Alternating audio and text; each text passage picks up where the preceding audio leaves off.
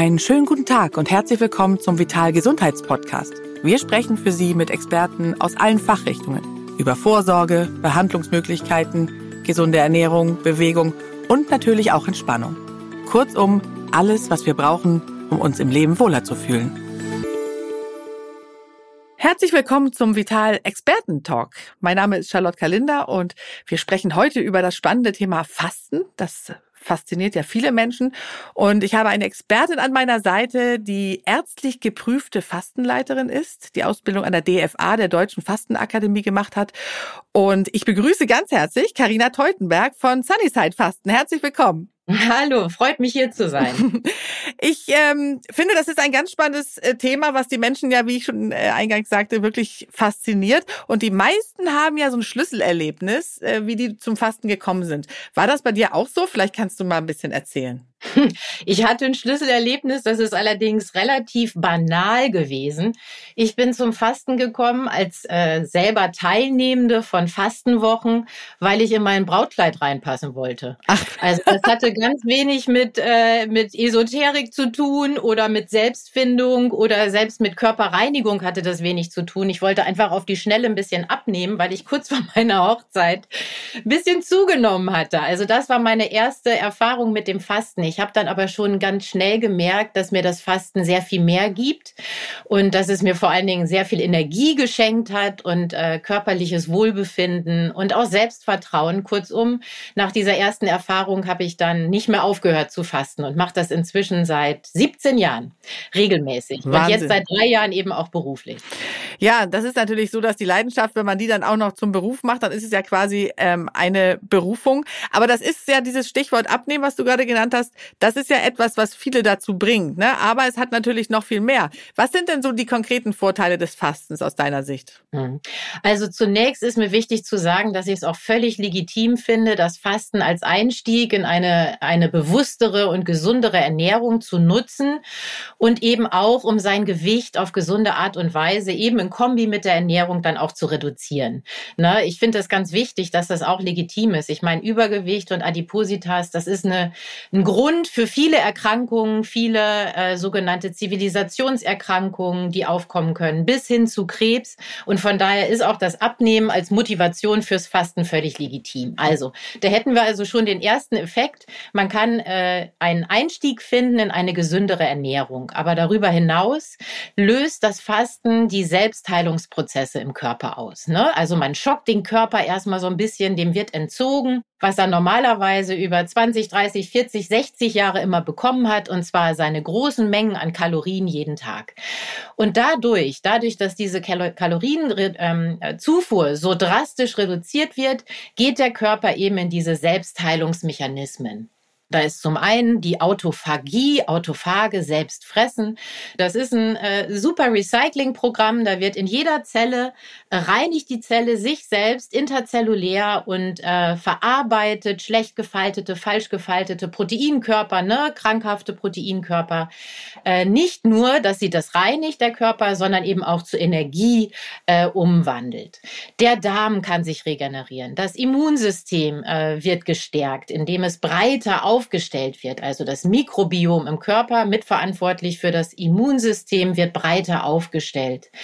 Herz-Kreislauf-Erkrankungen ähm, werden reduziert oder können zumindest gebessert werden. Der Blutdruck senkt sich. Ähm, die, äh, das allgemeine Wohlbefinden wird, äh, wird verbessert. Du hast also deutlich mehr Energie nach so einer Fastenwoche, was auch damit zu tun hat, dass die Fähigkeit des Körpers zwischen verschiedenen Energieprogrammen zu switchen das nennt sich metabolische Flexibilität, erhöht wird und, und, und. Und nicht zu vergessen, es hat auch eine mentale Komponente. Ne? Also wenn du dir so eine Woche in einem Retreat zum Beispiel Zeit nimmst zu fasten oder auch zu Hause unter Anleitung, würde ich jederzeit empfehlen, dann hat der Körper auch die Chance und der Geist vor allen Dingen auch die Chance, mal zur Ruhe zu kommen, sich auf sich selbst zu fokussieren. Das ist ja im Grunde auch eine sehr natürliche Ernährungsweise, wenn man mal zurückguckt auf unsere Vorfahren, weil man da ja auch nicht ständig Nahrung zur Verfügung hatte. Deswegen sagt man ja an sich auch, dass das eine relativ natürliche Art und Weise ist und vielleicht es deshalb dem Körper so gut bekommt, oder? Absolut. Also unser Körper ist grundsätzlich darauf eingestellt. Es ist sogar so, dass unsere westliche normale Ernährungsweise, wo wir uns ständig irgendetwas zufügen, ne, ob das nur der Kaffee Latte ist, der immer zwischendurch nochmal gesnackt wird, wird oder einfach diese ewigen und regelmäßigen hochkalorischen Mahlzeiten, dass es dem Körper eben nicht gut tut, dass es den Körper überfordert und äh, Grundlage ist für viele Erkrankungen, die entstehen können im Körper. Und der sehnt sich regelrecht danach, mal diese Fastenpausen einzu, einzuhalten und auch mal diese Pause zu machen. Und der nutzt die Pause auch richtig, ja. Also nachweislich nutzt der Körper diese, diese Pause, um zu gesunden und sich um sich selbst zu kümmern und die Regenerationsprozesse einzuläuten. Man muss wissen, wenn der Insulinspiegel immer recht hoch ist und der ist recht hoch, wenn wir Nahrung zu uns genommen haben, zum Beispiel mit vielen Kohlenhydraten, viel Zucker, dann steigt der Insulinspiegel an, weil das Insulin notwendig ist, um die Glucose, also den Zucker im Körper zu verarbeiten und zu verstoffwechseln. Und wenn der hoch ist, dann finden viele Regenerationsprozesse im Körper nicht statt. Mhm. Und im Fasten bleibt der Insulinspiegel dauerhaft recht niedrig, der Blutzuckerspiegel bleibt sehr niedrig und damit läuft eben auch diese Zellregeneration und die Regenerationsprozesse im Allgemeinen auf Hochtouren. Aber würdest du sagen, äh, das äh, Fasten ist ja immer nur eine, eine Zeit lang äh, richtig, oder? Mhm. Also man kann es ja nicht jetzt generell betreiben, sondern man sollte es immer als eine, eine Phase sehen, ne? Wie lang kann, kann die sein? Also Fasten ist keine Diät, ne? das ist keine Ernährungsform, sondern das ist über einen bestimmten Zeitraum der freiwillige Verzicht auf zum Beispiel feste Nahrung. Es gibt ja auch unterschiedliche Fastenformen, kann ich gleich gerne auch noch mal ein paar vorstellen. Oh ja, das wäre toll so ganz angesagt sind. Aber mh, hm, wir sprechen mal vom klassischen Buchinger Fasten zum Beispiel. Da isst man nichts Festes, da trinkst du morgens ein äh, Gemüse- und Obstsaft und abends gibt's eine, eine Fastensuppe oder eine Fastenbrühe, dazu dann Kräutertees und vielleicht einen Löffel Honig. Das ist so das Buchinger Fasten, das klassische. Und ich selber faste zum Beispiel so bis 21 Tage. Ich darf das als Fastenleiterin auch so in diesem Rahmen anbieten. Im therapeutischen Sinne wird aber sogar noch länger gefastet. Also wenn das äh, medizinisch indiziert ist, wenn es da eine medizinische Indikation gibt, dann kann auch noch länger darüber hinaus gefastet werden. Ich würde aber mal sagen, so eine Fastenzeit zwischen fünf vollen Fastentagen bis hin zu zwei Wochen, maximal ein 21 Tage kann eigentlich jeder gesunde Mensch wunderbar aushalten und genießen. Und würdest du sagen, dass man das auch zu Hause einfach so für sich machen kann oder empfiehlst du schon, äh, dass, dass man das immer begleitet machen muss? Ich meine, theoretisch, äh, jetzt so zur Fastenzeit, die jetzt eingeläutet wird, kann man sich natürlich auch einfach dazu entscheiden, das zu Hause zu machen, ne? Ja, na klar kann man das machen. Also ich habe bei mir in den Fastenretreats allerdings viele Teilnehmer und Teilnehmerinnen, die dann sagen, ey, das war eine schreckliche Erfahrung. Ich weiß aber, dass Fasten gut ist, deswegen will ich es jetzt nochmal probieren. Also ich würde immer empfehlen, wenn man Fasten Neuling ist, wenn man noch nicht vorgefastet hat, sich dann erstmal jemanden zu suchen, der einen begleitet. Das kann in einem Retreat sein. Das ist immer so ein bisschen intensiver, ne, weil du eben auch aus dem Alltag raus bist und auch mental noch besser entspannen kannst. Das kann aber aber auch eine Online-Fastenbegleitung sein. Und wenn man dann ein, zwei Mal die Erfahrung mit Fasten gemacht hat und auch ein bisschen mehr Sicherheit gewonnen hat, dann geht das selbstverständlich auch alleine zu Hause wunderbar. Da gibt es auch ganz gute Literatur, ähm, die man sich da besorgen kann, begleitend. Und dann kann man auch da das Fasten ganz wunderbar für sich genießen.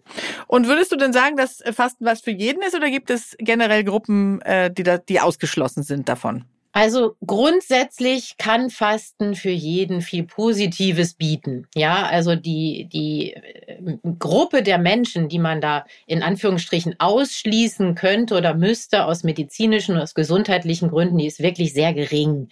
Aber es gibt Erkrankungen oder äh, notwendige Medikamentation, die dazu führen, dass das Fasten zum Beispiel in einer Gruppe für Gesunde nicht angesagt ist. Also ich schließe zum Beispiel Teilnehmerinnen erstmal aus, die gerade ähm, eine akute, schwerwiegende Erkrankung haben, die ausgezehrt sind, die mhm. ähm, zum Beispiel eine Essstörung, eine akute haben. Ne? Also das sind zum Beispiel so Gründe, warum man nicht akut fasten sollte. Es kann aber sogar möglich sein, dass man dann in ärztlicher Betreuung, ne? also mhm. in der mhm. Klinik, trotzdem fasten kann. Ja. Die aller, allergrößte Zahl der Menschen ist aber wirklich fürs Fasten eingeladen und wunderbar dazu in der Lage, so eine Woche oder zwei zu fasten. Okay, das ist doch gut zu hören. Also ich, ich weiß, dass viele, äh, es gibt ja sehr viele Anhänger, aber es gibt eben auch so ein paar Kritiker, die sagen, ja, aber der Mensch ist dafür gemacht, dass man eben kauen sollte und wie soll man denn ein Hunger, ein Sättigungsgefühl entwickeln, äh, wenn man jetzt nicht zum Kauen hat, sondern da nur trinkt, da kriege ich schon schlechte Laune. Was hältst du da dagegen, wenn du sowas hörst? Also, es ist so, dass du wirklich meistens kein Hungergefühl bekommst in so einer Fastenzeit. Und äh, genau das Kauen, was du gerade ansprichst, das wäre da sogar kontraproduktiv, weil in dem Moment, wo man anfängt zu kauen und der Speichel auch gebildet wird, da werden auch die Magensäfte dann gebildet und dann kommt es erst recht zu einem Hungergefühl. Ah, das okay, ist ganz ja. erstaunlich, aber der Körper, der schaltet um. Der braucht so etwa, naja, 24 bis maximal 36 Stunden. Und dann hat er kapiert, dass er jetzt gerade nichts Festes zu essen bekommt und schaltet in den sogenannten Fastenstoffwechsel, wird auch Ketose genannt, habt ihr sicher schon oder hast du ja. auch sicher schon mal gehört im, im Zuge der Keto-Diät, ne, der mhm. ketogenen Ernährung. Und wenn der Körper dann kapiert hat, dass er sich aus seinen, seinen Fettreserven wunderbar mit Energie versorgen kann, dann hört für gewöhnlich auch das Hungergefühl auf. Und dann gibt's noch so ein paar begleitende äh, Rituale, die man macht, wie zum Beispiel die Darmreinigung, die auch nochmal unterstützen, dass es gar nicht erst zu einem Hungergefühl kommt. Ja, Oftmals entsteht der Hunger bei uns im Kopf und ich spreche eher dann mit den Teilnehmern und Teilnehmerinnen darüber, äh, wo jetzt emotional gesehen dieser Hunger herkommt, weil auf körperlicher Ebene du verhungerst ja nicht in dieser nee, Zeit. Das stimmt. Ähm, passiert da gar nichts. Ne? Also nichts Negatives zumindest im Körper. Mhm. Jetzt gibt es ja auch Fastenarten, ähm, zum Beispiel, vielleicht hast du schon mal von der FX Meyer Methode gehört. Da wird gekaut. Also da ist der, äh, das Zentrum oder das Ziel dieser Fastenmethode gar nicht mal nur auf der, auf der Reinigung des Körpers, sondern da geht es vor allen Dingen auch um Verdauungsförderung und um Kauschule. Mhm. Also dass die Teilnehmerinnen. Ja, Kauschule, super, ne? Dass sie lernen in einem längeren Zeitraum, das geht dann auch so drei über vier Wochen, immer sehr viel zu kauen und da gibt's dann Milch mit Brötchen, also Brötchen in Milch. Genau, die Semmel, Semmelkur hat man ja, das, glaube ich, genau, auch immer genannt. Genau. Ne? Genau, also da liegt halt dann wirklich dieses Kauen, die Kauschule und die Verdauungsförderung, das liegt dann da äh, im Zentrum dieser Fastenmethode. Was lernt man denn Oder, in der Kauschule? Also ja, wie man halt richtig kaut, wie langsam und wie schnell? Richtig, oder? genau. Dass du halt achtsamer kaust, dass du häufiger kaust, weil Hintergrund ist unter anderem, wir haben im Speichel schon ein Enzym, das nennt sich Alpha-Amylase, das unter anderem mit für die Verstoffwechslung und Verdauung von Kohlenhydraten äh, verantwortlich ist ist. Und wenn du also reichlich kaust und viel Speichel bildest und lange auf den Lebensmitteln kaust, dann unterstützt du die Verdauung, die Verdauungsprozesse mhm. im Körper. Das ist also schon, ein, das hat alles Hand und Fuß, das hat auch einen Hintergrund. Und äh, wir alle schlingen viel zu viel und kauen zu wenig und deswegen steht da diese Kauschulung auch mit im Zentrum. Okay. Und dann ist ja gerade auch total angesagt, so das Saftfasten oder ein Juice Cleanse, äh, wie es genannt wird. Da trinkt man dann halt relativ viel Saft. Also man ist kalorisch höher eingestellt als zum Beispiel beim Buchinger Fasten, von dem ich eben gesprochen habe, was ich selber immer mache. Ähm, also man nimmt etwas mehr Kilokalorien zu sich, manchmal sogar zu viel. Also da muss man immer echt drauf gucken. Da gibt's ja so viele Saftpakete, die da auch so verkauft werden, dass man nicht viel zu viel Saft und Kalorien und eben auch Fruchtzucker dann. Ja, ich wollte gerade sagen, weil eigentlich ist ja Saft äh, etwas, wo man sagt, das soll man für den Blutzucker auf, Zucker auf keinen Fall machen, ne? Richtig. Also bei mir zum Beispiel gibt's auch Säfte oder im Buchinger Fasten gibt's viele Säfte und bei den äh, beim Saftfasten eben auch. Wichtig ist, dass da der Gemüseanteil relativ hoch ist, dass der Fruchtanteil relativ gering ist, damit eben auch die, der Fructoseanteil nicht zu hoch ist und dass es eben nicht zu viele Säfte über den Tag verteilt sind. Also da wirklich mein Hinweis, guckt genau hin, wie viel Saft nehmt ihr da zu euch? Mehr als etwa 300 Milliliter am Tag ähm, oder wenn es mit einem hohen Gemüseanteil ist, dann vielleicht ein bisschen mehr, aber viel mehr sollte es eigentlich nicht sein, weil sonst ist man recht hochkalorisch eingestellt. Werbung. Okay, ich glaube, kaum eine Beschwerde hört man zurzeit so oft wie es ist so schwer, neue Mitarbeitende zu finden. Und das kann ja auch wirklich mühselig sein, ne? sich da stundenlang durch die verschiedenen Jobseiten zu klicken, auf der Suche nach den passenden Kandidatinnen oder dem passenden Kandidaten. Aber das muss es gar nicht, denn mit Indeed geht es Ganz einfach finden Sie schnell und gezielt die passenden Mitarbeitenden mit leistungsstarken Tools auf Indeed.com. Indeed hilft Ihnen, Bewerbungsgespräche einfach zu planen und mit Videointerviews zu führen. Alles an einem Ort. Sichern Sie sich jetzt 75 Euro Startguthaben für Ihre Premium-Stellenanzeige auf Indeed.com slash live24. Es gelten die AGB. Werbung Ende. Gibt es denn das eine gewisse Kalorienzahl, die da beim Fasten dann empfohlen wird oder kann man das so generell gar nicht sagen? Doch, kann man relativ gut sagen, so im Schnitt. Ne? Jeder Stoffwechsel ist unterschiedlich, aber wenn man unter 500 Kilokalorien am Tag bleibt, dann bleibt man für gewöhnlich über den Zeitraum des Fastens auch in der Ketose, also in diesem Fastenstoffwechsel. Das klingt wirklich wenig, ne? Ich weiß, das ist ja so beim Fasten, aber es ist wirklich, wenn man das so ja, hört, genau. ne, weil das Gehirn ist ja immer auf Belohnung aus, das wissen wir ja, deswegen äh, möchte das Gehirn natürlich auch gerne Fett und Zucker, weil er da erstmal quasi die über, das Überleben sieht, so, ne? Äh, deswegen ja, Deswegen ist das natürlich etwas, was, was wahrscheinlich eher auch, wie du schon sagst, im Kopf anfängt und wo man die Psyche erstmal überzeugen muss vom Fasten, ne? Absolut. Und ich kenne das auch von mir selber und, und viele, die schon mal gefastet haben, werden das auch kennen. Erstmal fällt das wahnsinnig schwer, auch psychisch. Das dauert aber nicht lange. Irgendwann überwiegt das Glücksgefühl, dass man, dass man das kann, dass man so unabhängig ist. Und auf physiologischer Ebene werden irgendwann eben auch Serotonine mehr ausgeschüttet, also Glückshormone ausgeschüttet. Wann ungefähr ist das? Nach wie viel ja, Zeit? so am dritten Tag, ab dem dritten Tag. Tag. Okay. Ja, da gibt's dann so eine Art Fastenkater oder Fastenkrise, nennt man das auch. Ne? Das ist diese Umstellungsphase von dem äh, Kohlenhydratstoffwechsel zum Fastenstoffwechsel, also von der Ernährung von außen nach innen. Und da geht nicht nur der Körper muss sich da umstellen, sondern auch der Kopf, die Psyche stellt sich dann um. Also erstmal fehlt das Zucker, fehlt auch die Glückshormonausschüttung durch den äh, Zuckerkonsum ne? oder auch Koffeinentzug. Das ist auch so eine Herausforderung. Herausforderung für viele. Mhm. Aber spätestens am dritten Tag mit genügend Bewegung, auch das ist wichtig, dass man also nicht nur nichts isst, sondern dass man viel trinkt, dass man sich bewegt, dass man den Stoffwechsel auch in Gang hält, dass man die Säuren, die im Körper entstehen, das sind Ketonsäuren, die im Fastenprozess entstehen, dass man die auch abatmet. Wenn man das alles macht, dann geht es einem spätestens am dritten Tag großartig. Ist das, ist da eigentlich was dran, dass, dass so, so eine Art Mundgeruch immer entsteht dann durch das mhm. Fasten? Mhm. Ja, genau. Das sind genau die Säuren, unter anderem, die ich eben angesprochen habe, diese Säuren, die im Fastenprozess entstehen, im Fastenstoffwechsel. Eine davon ist Acetonsäure. Mhm. Und äh, diese Säuren verlassen den Körper unter anderem über die Abatmung. Deswegen ist es auch so wichtig, sich an frischer Luft zu bewegen. Und diese Acetonsäure, die wird über die Lunge abgeatmet und setzt sich auf der, auf der Zunge ab zum Teil. Und dann bekommt man eben so einen etwas unangenehmen Geschmack im Mund. Mhm. Aber weißt du, da kann man ein bisschen auf Kardamom rumbeißen, zum Beispiel so leicht, oder einen Zitronenschnitz mal auslutschen und dann ist das auch in Ordnung. Dann ist es auch gegessen. Ja, das, das ist natürlich so. Ich fand das übrigens ganz interessant, weil mich mal jemand gefragt hat, äh, eine Leserin, wenn wir abnehmen, wo geht das Fett eigentlich hin? Und ne, wenn man sich vorstellt, man hat drei Kilo abgenommen, und das tut man jetzt vielleicht nicht beim Fasten, aber sagen wir mal, wir nehmen ein halbes Kilo ab äh, oder mhm. eins, dann muss das ja irgendwo hingehen. Und das wird ja tatsächlich abgeatmet. Ja, das stimmt. Das wird zu einem Großteil tatsächlich abgeatmet.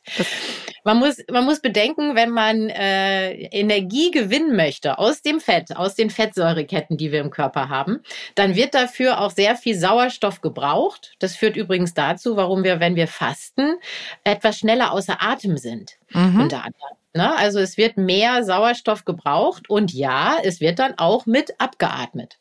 Das ist, das ist richtig. Wie finde ich denn jetzt eigentlich raus, wenn ich jetzt beschlossen habe, okay, dieses Fastenthema, das interessiert mich, wie finde ich raus, was für mich das richtige Fasten ist? Mhm. Also das kommt ganz auf deine Bedürfnisse an. Was steht für dich im Zentrum? Es gibt ja auch noch äh, sowas wie Basenfasten zum Beispiel. Das ist allerdings streng genommen gar kein Fasten, sondern das ist eine Ernährungsform. Mhm. Ähm, das ist eher als, sagen wir mal, erkennbarer Begriff oder Modebegriff oder Werbebegriff so äh, äh, entstanden.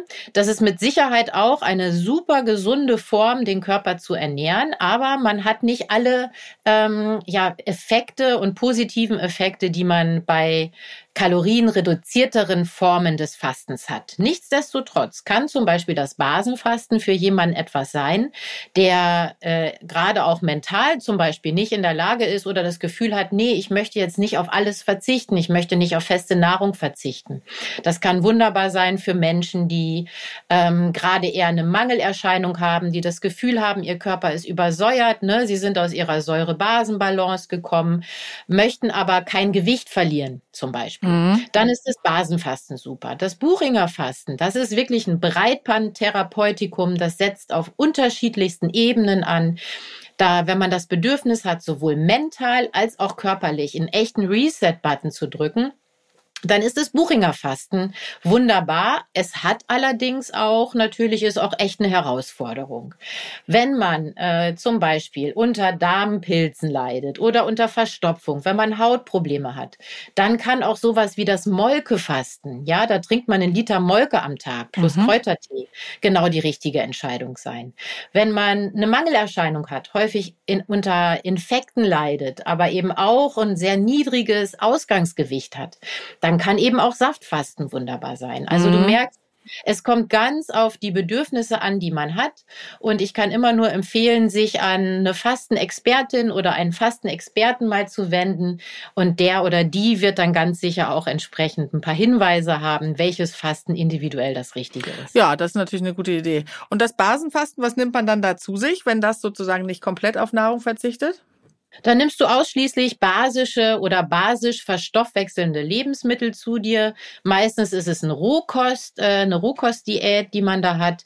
Also von äh, Zucchini-Nudeln mit, äh, mit so gestampften Tomaten als Soße bis hin zu sämtlichen Salaten, Gemüse, auch Obst wird da gegessen. Teilweise auch werden Nüsse gegeben etc. Also eine das rein finde ich klingt gar nicht so schlecht, ehrlich gesagt. Wenn man nee, jetzt so ein, so, so ein Mittelding absolut. haben möchte, erstmal zum Rantasten vielleicht auch, ne, ehe man ja. die harte Nummer wählt. Ja, da kann man alle möglichen Varianten finden. Ne? Also ich zum Beispiel ernähre mich fast so inzwischen. Das war aber eine lange Zeit äh, nach meinen eigenen Fastenwochen immer so in meiner Aufbauphase. Also ich habe mich dann nach einer Buchinger Fastenwoche zum Beispiel so äh, basisch dann noch für ein oder zwei Wochen ernährt, bevor ich dann wieder so in die normale Ernährung übergegangen bin. Ja. Was ist, was ist denn das, was man so drumrum braucht, wenn man jetzt ähm, fastet? Also du sagtest eben ja auch schon Bewegung. Was, was sind noch äh, Voraussetzungen oder Umstände, die man beachten sollte und was man vielleicht noch zusätzlich machen kann? Ja, also wichtig ist, dass du tatsächlich etwas Zeit für dich hast und dass du dafür sorgen kannst, äh, dir echte Ruhephasen auch mit einzuplanen und dass du den Stress drumherum wirklich reduzieren kannst. Hintergrund ist nicht nur, weil es schöner ist, äh, eine entspannte Auszeit auch für sich mental zu haben, sondern Hintergrund ist auch, dass am Anfang von so einer Fastenphase vermehrt auch äh, Stresshormone ausgeschüttet werden. Der Körper gerät erstmal in so eine leichte Panik, weil er denkt, um Gottes Willen, ich verhungere jetzt. Mhm. Und dieser vermehrten Stresshormonausschüttung, der muss man entgegenwirken durch bewusste Entspannung, aktive Entspannung, zum Beispiel durch Bewegung, durch Yoga, durch Meditation und eben auch dadurch, dass man nicht noch zusätzlich Stress oben drauf packt. Ja. Dann kann es nämlich echt passieren, dass so eine Fastenzeit zu Hause, dass es echt kontraproduktiv wird, ja. Also wenn die Stresshormonausschüttung zu hoch ist, dann kommst du gar nicht in den richtig erholsamen und auch körperlich nicht erholsamen Fastenmodus rein. Also Ruhephasen schaffen, Stress reduzieren, sich regelmäßig bewegen, ausreichend Schlaf, warme Klamotten und eine ganze gute Portion Selbstliebe und dann ist eigentlich der der Fastenwoche nichts mehr entgegenzusetzen. Ach, das hast du aber schön gesagt. ja, aber ich hätte gedacht, dass man vielleicht eher so sich, dass man sich eher ablenken äh, könnte durch Arbeit, äh, um zu vergessen, dass man quasi dass man nicht essen darf. Aber das, auch was dran. Das stimmt. Also zu viel Arbeit sollte es nicht sein. Man kann auch super kreativ arbeiten, zum Beispiel, wenn man fastet. Also die Klarheit, die man, äh, diese Reinheit, die man auf körperlicher Ebene bekommt in so einer Woche, die findet sich auch echt im Kopf wieder. Also ich habe die besten kreativen Ideen in solchen Fastenphasen und damit bin ich nicht alleine, sondern nachweislich hat man viel Klarheit auch im Geiste und das kann man auch super für kreative Prozesse nutzen während des Fastens. Aber du hast schon recht, es bietet sich an, ähm, sich einen Plan zu machen, wenn man zu Hause ist, vielleicht auch noch eine schöne Massage zu buchen, ähm, eine Kosmetik zu buchen ein paar tolle Termine, also wohltuende Termine auch im Tagesplan zu haben, weil es ist schon viel Zeit frei, wenn man plötzlich nicht mehr isst.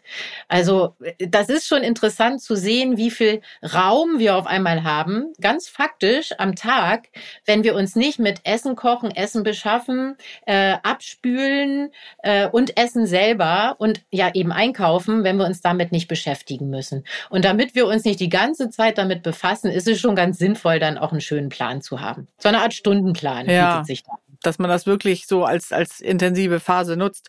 Weil es ist ja. ja nicht nur so, dass man auf Essen verzichtet, sondern wie du schon sagtest, äh, der Kaffee kommt dazu, dann trinkt man vielleicht noch ein Glas Wein sonst äh, abends zum Essen. Ja, genau. Und man muss sich ja wirklich komplett umstellen. Und es ist ja nicht von der Hand zu weisen, dass Nahrungsmittel und äh, ist ja ein Genuss und Genuss ist ja auch wichtig fürs Wohlfühlen. So.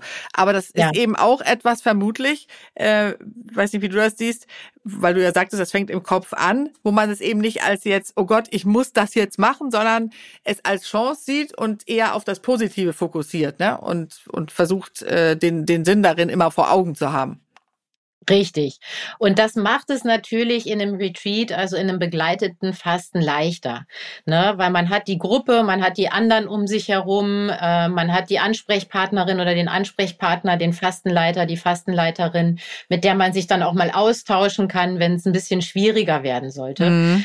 Und ähm, aber auch wenn man zu Hause fastet, wirklich nochmal mein herzliches Plädoyer, auch nicht nur einfach auf das Essen zu verzichten und vielleicht den Stress ein bisschen zu reduzieren und sich zu bewegen, sondern auch mal zu versuchen, alles andere, was sonst so auf einen einströmt, mal außen vor zu lassen. Ähm, ob das nur Digital Detox ist, also wirklich mal weniger am Handy zu sitzen. Aber, und das, was du eben auch angesprochen hast, Charlotte, ähm, vielleicht auch mal die negativen Gefühle zu fasten. Also mal zu versuchen, die gelernten Emotionen, zu denen man immer ganz schnell greift, weil das ja auch eine schöne Schuldverlagerung ist, ja, also das auch mal außen vor zu lassen, sondern sich einfach mal positiver in den Tag zu bewegen. Morgens mal mit einem Lächeln aufzustehen und dann wird das Ganze schon einfacher. Ja, das, das klingt natürlich jetzt sehr leicht und da wird sich der ein oder andere wahrscheinlich zu Hause denken, ja, wenn man jetzt aber die ganzen Alltagssorgen hat, wie soll man das äh, dann machen? Aber du sprichst ja. wahrscheinlich das Emotionsfasten an. Es gibt ja so ganz viele verschiedene Fastenarten, die auch auf die Gesundheit abzielen, wie jetzt zum Beispiel Emotionsfasten. Ähm, mhm. Gibt's da, gibt's da auch eine Anleitung dann dafür? Kann man sich da auch anmelden? Weil ich stelle mir das auch schwer vor, einfach zu sagen, ja, dann stehe ich jetzt eben mal lächelnd auf und dann äh, wird alles super. Ja, ja, interessant. Ich weiß es nicht, ob es eine spezielle äh, Emotionsfastenanleitung gibt, bestimmt, aber wo man auf jeden Fall dazu was finden kann oder für sich ganz individuell was finden kann, ist was rund um positive Affirmationen, so im Meditations- und Yoga-Bereich. Da gibt's ja auch ganz tolle Online-Angebote. Auch wir bei Vital haben auch ganz viele äh, Affirmationen ja, immer auf unserem Instagram-Account übrigens. Also wer uns folgt, der äh, kann sich da auch immer motivieren lassen. Und ich genau, finde auch, dass das, das gut ist. Das ist ein super Weg. Das ist eigentlich der beste Weg, um genau aus diesen negativen Gefühlen rauszukommen. Aber viel wichtiger, vom, das Rauskommen ist das eine, was Positives zu schaffen. Und da können genau solche Affirmationen schon mal ein super easy Weg sein, um damit einzusteigen. Und wenn wir jetzt schon über das Fasten gesprochen haben, ein, eine Fastenart, die ich auch sehr spannend finde und die wahrscheinlich die meisten Menschen kennen, äh, noch mehr als Buchinger, ist ja Intervallfasten. Mhm. Ist das äh, auch eine, eine Art des Fastens, die du äh, unterstützt oder gut findest? Ja, total. Also das Intervallfasten setzt an fast allen Punkten, also ein Großteil der positiven Effekte des Buchinger Fastens ähm, finden sich auch im Intervallfasten wieder. Also die eingangs mal angesprochene Autophagie zum Beispiel, dieser Selbstfress-Reinigungsprozess, äh, das setzt ein. Äh, viele präventive Wirkungen des Fastens, die finden eben auch beim Intervallfasten statt. Also die Gefahr an Diabetes zum Beispiel zu erkranken Erkrankung wird deutlich verringert. Das entzündliche Milieu im Körper, was für viele Erkrankungen so der negative Nährboden ist, ne, das wird verringert, auch durchs Intervallfasten. Hintergrund ist, dass diese Ketonkörper, Nochmal, die Ketose ist der Fastenstoffwechsel, dass die an sich schon eine antientzündliche Wirkung im Körper haben und die werden eben auch im Intervallfasten gebildet, wenn man so etwa 16 Stunden Essenspause einhält. Und kann und man das dann immer machen? Also ist das etwas, ja, was auch langfristig möglich ist? Ja, ne? Ja, also ich rate immer allen äh, äh zu 70, 20, 10, also 70 Prozent äh, der Tage tatsächlich das Intervall von 16 Stunden einhalten. 20 Prozent, also kann es mal 12 Stunden Pause sein, mal 14 Stunden Pause sein. Und 10 Prozent, äh, ich sag einfach mal Scheiß drauf, ja. wenn ich das so sagen darf. Die Cheat also Days. auch mal fünf Grade sind Cheat Days, exakt. Also auch mal fünf Grade sein lassen, frühstücken, den Stoffwechsel auch mal wieder aus dem Gewohnten rausbringen. Und dann hat man schon einen wunderbaren Nutzen, der nicht nur auf körperlicher Ebene funktioniert, sondern eben auch auf mentaler Ebene funktioniert, weil man auch nicht zu streng mit sich selber ist. Ja, das ist natürlich richtig. Und wenn man jetzt diese 16 Stunden generell ähm, einhält, in denen man nicht isst, ist das ja auch egal, wann man das macht. Das ist vielleicht auch sogar, wenn jetzt zum Beispiel jemand als Krankenschwester arbeitet, dann würde er vielleicht eher morgens was brauchen und würde dann abends weniger essen. Oder was rätst du da? Ja, also ich finde immer am wichtigsten, es muss alltagspraktisch sein. Es mhm. muss in den Tag auch integriert werden können. Und es bringt überhaupt nichts, wenn ich mit der ganzen Familie jeden Morgen am liebsten frühstücke und äh, die Kinder rufen, Mama ist mit oder Papa ist mit und ich kämpfe die ganze Zeit dagegen an. Das bringt gar nichts. Mhm. Also man kann das äh, unterschiedlich gestalten, man kann sogar wechseln. Es gibt eine ganz leichte Tendenz jetzt in den neuesten Forschungserkenntnissen, dass es etwa etwas äh, effektiver ist, wenn man das Frühstück weglässt, als wenn man das Abendessen weglässt. Aber ganz ehrlich, das Wichtigste ist die Essenspause und diese, diesen Nutzen davon äh, zu haben, als dass man sich jetzt zwingt, unbedingt auf das Frühstück zu verzichten. Und in den acht Stunden, in denen man isst, soll man natürlich dann auch nicht dreimal zu, zum äh, Burgerladen äh, fahren, sondern eher sich dann auch so normal ernähren einfach, ne? Ja, also im optimalen Fall hat man dann zwei Mahlzeiten, also auch nicht die vollen drei Mahlzeiten dann innerhalb dieser acht Stunden, sondern zwei äh, gute, ausgewogene und durchaus kräftige Mahlzeiten. Also ein Fehler, den dann viele machen, ist, dass sie dann nur noch mit so einer Tussi-Portion da sitzen, weißt du, und nur noch so einen kleinen äh, Salat essen, weil sie alles ganz, ganz richtig machen wollen. Das ist auch nicht sinnvoll, sondern es ist dann auch wichtig, dass man ausreichend Proteine äh, zu sich nimmt, damit der Blutzuckerspiegel auch konstant gehalten gehalten wird, dass man eine gute Sättigung hat, dass man gesunde Fette zu sich nimmt, dass man auch Kohlenhydrate zu sich nimmt. Ne? Mhm. Also gegen Kohlenhydrate ist an sich überhaupt nichts zu sagen. Ähm, vor allen Dingen brauchen wir die auch äh, für viele äh, auch anabole Prozesse im Körper, nicht nur die metabolen Prozesse, also mhm. auch für äh, regenerative Prozesse. Kurzum, eine wirklich ausgewogene, gute Ernährung innerhalb dieser acht Stunden und äh, dann ist das wunderbar. Also ich kann das allen nur empfehlen. Ich selber mache das jetzt seit drei Jahren und ich merke, dass mir das sehr viel Energie und auch Fitness geschenkt hat und wirklich viel Wohlbefinden. Und das spiegeln mir auch meine Teilnehmerinnen und Teilnehmer immer wieder. Und die Forschung ist da ganz eng dran und äh, es kommt eigentlich fast täglich eine neue Erkenntnis, wie wunderbar das Intervallfasten ist. Aber es gibt natürlich individuelle Konstitutionen, für die ist das Intervall fast nichts.